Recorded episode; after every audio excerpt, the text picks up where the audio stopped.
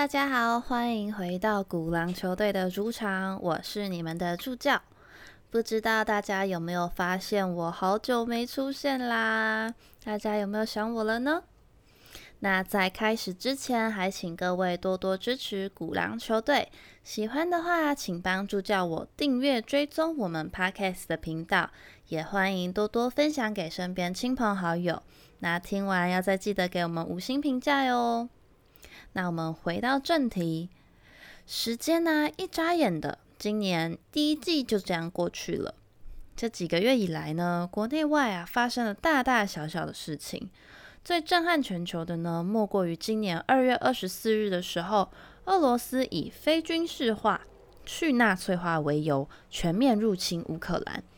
冲突的当日起呢，就正式白热化成了全面的战争，并且迅速发展成第二次世界大战以来欧洲最大规模的战争。那这场乌俄战争呢，一直到现在四月底都还没有结束。那这整整两个月以来带给全球的变化，相信大家都有目共睹。不管是各国间对俄罗斯的制裁、拒绝进口俄罗斯的石油、天然气等等的能源，亦或者是小麦这些农作物，其实啊，都造成了通膨问题急剧的上升。那相对的物价上涨的同时，相关的投资商品呢，也同样的不断在飙升。因此，今天呢，就是要来跟大家聊到今年第一季以来涨幅最多以及跌幅最多的三档指数股票型基金，也就是大家通称的 ETF。那刚刚有跟大家提到乌俄战争对全球的影响。那想必大家多少有猜到前三名涨幅最多的 ETF 大概是什么类股了吧？没有错，那就是能源类的 ETF。那第一名就是我们的天然气 ETF，交易代码是 UNG，年初至今的涨幅高达了八十一点七五 percent。而第二名则是石油服务 ETF。交易代码是 OIH，年初至今的涨幅跟 UNG 不相上下，也高达了八十一点五四 percent。再来第三名呢，则是标普油气设备与服务 ETF，交易代码是 XES，年初至今的涨幅呢，也高达了七十四点一四 percent。那跟大家报告完前三名后呢，就是要来一一详细的介绍他们啦。那首先第一个呢，要跟大家介绍的就是涨幅第一名的天然气 ETF，交易代码是 UNG，它是由 USCF 美国商品基金有限责任公司于二零零七年四月十八日所发行，成立的时间已达十五年，而它的 ETF 规模截至今年三月底为三亿八千七百六十万美元。月平均成交量呢为一千零六十四万股，而这档指数股票型基金是属于追踪大宗商品价格的 ETF。那所谓追踪大宗商品价格是什么意思呢？它的意思啊，就是透过追踪天然气价格，那主要会是以纽约商品交易所所交易的天然气期货合约为基准。来投资天然气及相关期货的合约，简单来说呢，就可以把它理解成买进 UNG 等于透过 ETF 的方式买进了天然气期货。也就是说啊，UNG 是一种 USCF 基金公司所发行并追踪复制天然气价格的期货期权型 ETF，因此相对的，它的风险性。及费用率都会来的比一般追踪指数的 ETF 还要高，它的总管理费用呢是一点三五 percent。那另外呢，就是它是没有配息的。再来第二个要跟大家介绍到的，就是涨幅第二名的石油服务 ETF，交易代码是 OIH，它成立于二零一一年十二月二十日，已成立十年。ETF 的规模呢，截至今年三月底达三十九亿美元，而月平均成交量为一百零五万股。它的总管理费用呢是零点四 percent，配息频率则为年配息。主要投资区域为美国，共占了九十一点五一 percent。再来呢，则是荷兰及英国，分别为四点八二 percent 及三点六二 percent。那持股的部分呢，这边名称都有提到是石油服务了。那它所持有的公司肯定都是针对石油探勘有相关的公司。那这边会介绍到前五大持股，第一个呢是斯伦贝谢油田设备服务公司，它成立于一九二六年，主要三项业务为油仓服务、钻井及生产，为全球最大油田服务的供应商之一。再来第二个是哈利伯顿公司，成立于一九一九年。服务于上游的石油和天然气行业，是世界上最大为能源行业提供产品和服务的厂商之一。再来第三个是贝克休斯公司，成立于一九八七年，主要为全球提供综合油品产品、服务和数位解决方案。再来第四个是帕特森 UTI 能源公司，它成立于一九七八年。是一家在美国拥有并经营陆上钻机的公司。再来第五个是赫尔莫里克佩恩钻探设备公司，成立于一九二零年，为石油钻探承揽与服务商，并提供陆地钻机。而这五大持股呢，占比高达了五十一 percent。再来第三个要跟大家介绍到的，就是涨幅第三名的标普油气设备与服务 ETF，交易代码是 XES。它成立于二零零六年的六月十九日，成立时间已达十六年。ETF 规模呢，截至今年三月底为三亿三千五百万美元，月平均成交量为十八万八千股。总管理费用的部分是零点三五 percent。配息频率为季配息，它主要投资区域呢一样是美国。那另外这档的 ETF 持股部分呢，相较涨幅第二名的 OIH 较为分散，它前五大持股的占比呢只有二十三点四八 percent，而且每间公司的持股皆不超过五 percent，而它的前五大持股呢分别是。第一个，恩斯克国际公司成立于一九七五年，是全球最大的海上石油和天然气钻井公司之一。第二个是德西尼布 FMC 公司，成立于两千年，为美国的油田服务公司，提供了水下技术及能源基础设施。第三个则是 Next Year。该公司呢是基恩集团及 CNJ 能源服务公司合并后所创建的一家多元化油田服务公司。合并后呢，它于二零一九年十月上市。再来第四个，则是涨幅第二名的 OIH 前五大持股中也有的赫尔莫里克佩恩钻探设备公司。再来第五个呢是 Cactus，它成立于二零一七年。主要从事设计、制造、销售和租赁一系列井口和压力控制设备。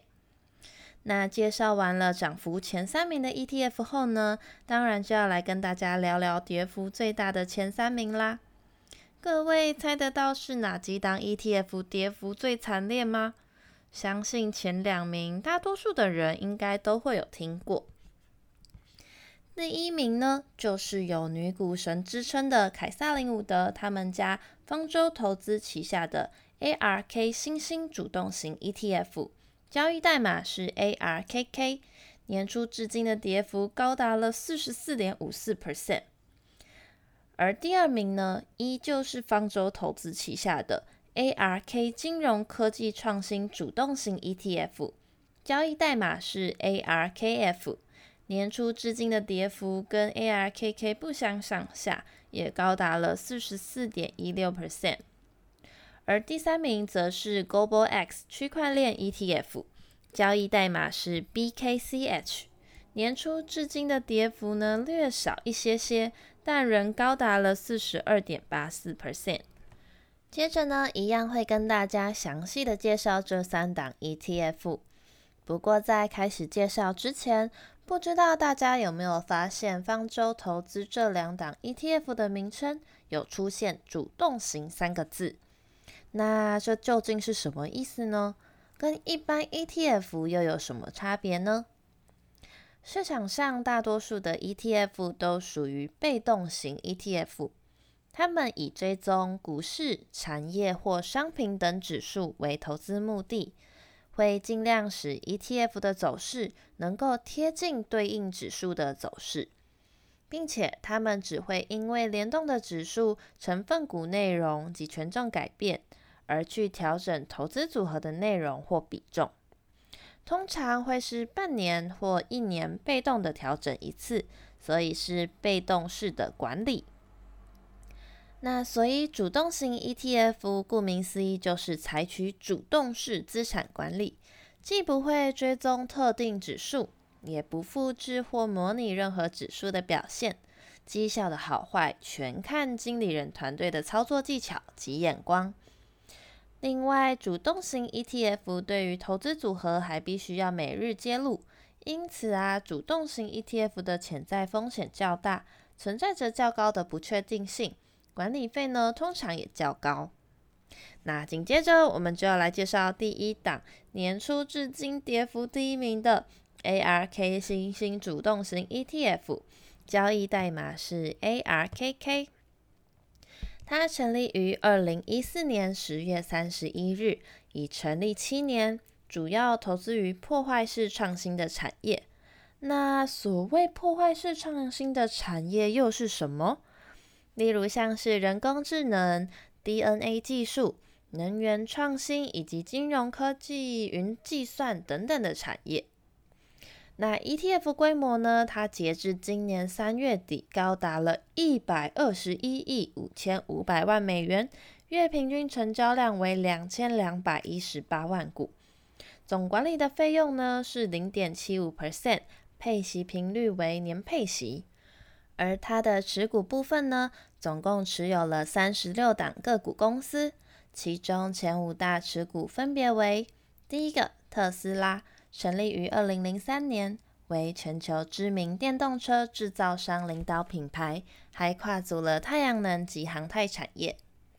第二个则是 Zoom Video，成立于二零一一年，为云端视讯通讯平台供应商。第三个是 Roku，成立于二零零二年，为美国知名串流媒体服务及装置公司。第四个是 Teladoc Health。成立于二零零二年，是一家远距照护公司，提供了一系列的服务和解决方案，涵盖了四百五十个医学专科。接着呢，第五个是 Coinbase，成立于二零一二年，是美国最大虚拟货币的交易所，而这前五大持股总共占了三十六点八四 percent。接着呢，第二个要介绍的一样是方舟投资旗下的 ARK 金融科技创新主动型 ETF，交易代码是 ARKF。它成立于二零一九年二月四日，已成立三年，主要投资于金融科技相关技术的公司，包含交易平台、区块链、群众募资平台等等。而它的 ETF 规模截至今年三月底为十五亿一千六百万美元，月平均成交量为一百三十九万股，总管理费用的部分同样是零点七五 percent，配息频率为年配息。而它总共持有三十一档个股公司，前五大持股为第一个 Block，前身为 Square，于去年底刚更名为 Block。成立于二零零九年，为比特币开发平台及支付的服务商。第二个则是跟刚刚 ARKK 前五大持股中排名第五一样的 Coinbase。再来第三个是 Shopify，成立于二零零四年，是加拿大电商服务解决方案的服务商。再来第四个是 Twilio，成立于二零零八年。为企业云端通讯平台供应商。再来第五个呢，是 Discovery Limited，成立于一九九二年，是一家总部位于南非的金融服务集团。而这前五大持股的占比呢，总共达四十一点四三 percent。紧接着，最后一个要跟大家介绍的就是我们跌幅排行名列第三的 Global X 区块链 ETF，交易代码是 BKCH。它成立于二零二一年七月十二日，成立不到一年，而它的 ETF 规模截至今年三月底为一亿一千九百万美元，月平均成交量为十三万九千股，总管理费用的部分是零点五 percent。配息频率则是半年配息。前五大持股呢，第一个为 Riot，成立于两千年，是一家从事提供特殊加密货币挖掘计算机的比特币挖掘公司。而第二个呢，就是刚刚两档方舟投资 ETF 都有持有的 Coinbase。接着第三个是马拉松控股集团，它成立于二零一零年。为北美最大的企业比特币自开采公司之一。第四个则是德国的 Northern Data，成立于二零零九年，是全球最大的高效能运算 HPC 解决方案的提供商之一。接着第五个是银河数位控股公司，成立于二零一五年，是美国一家加密货币商业银行。那上面这五大持股呢，占比高达五十点二一 percent。那我们这次的季度回顾就到这边啦，希望大家都有听得清楚明白。那有任何问题呢，都欢迎留言告诉助教我。那如果喜欢今天内容的话，请记得帮我动动手指头，订阅追踪鼓浪球队的 podcast 频道，还有给我们五颗星评价哟。那我们就下次见啦，拜拜。